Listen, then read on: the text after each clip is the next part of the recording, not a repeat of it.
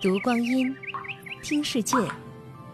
二零一七声音日历，八月十九日，农历闰六月二十八。考试即将开始。一九九四年的今天，北京市法院、检察院系统联手在京面向社会招考四百名书记员。两天后，中央国家行政机关首次公务员招考正式拉开帷幕。涉及国家纪委等二十九个部门，录取名额为四百六十二人，但在报名的前三天，就有一万四千多人前来咨询。新闻界称之为“万人赶考公务员”。那时，很多老百姓都不敢相信，凭考试就能端上铁饭碗。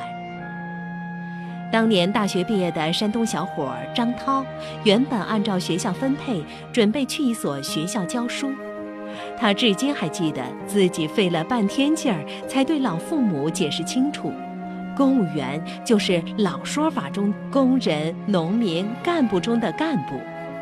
父亲说：“咱家连乡长都不认识，考国家干部能行吗？”二零一七年度国家一转眼，公务员考试制度已经走过二十多年，凡进必考更是写进了公务员法。从初期的疑惑犹豫，到后来人人报名的国考大爆发，再到如今，公务员考试趋于平和理性，也印证着我国公务员制度从诞生到成熟的过程。二零一七，声音日历。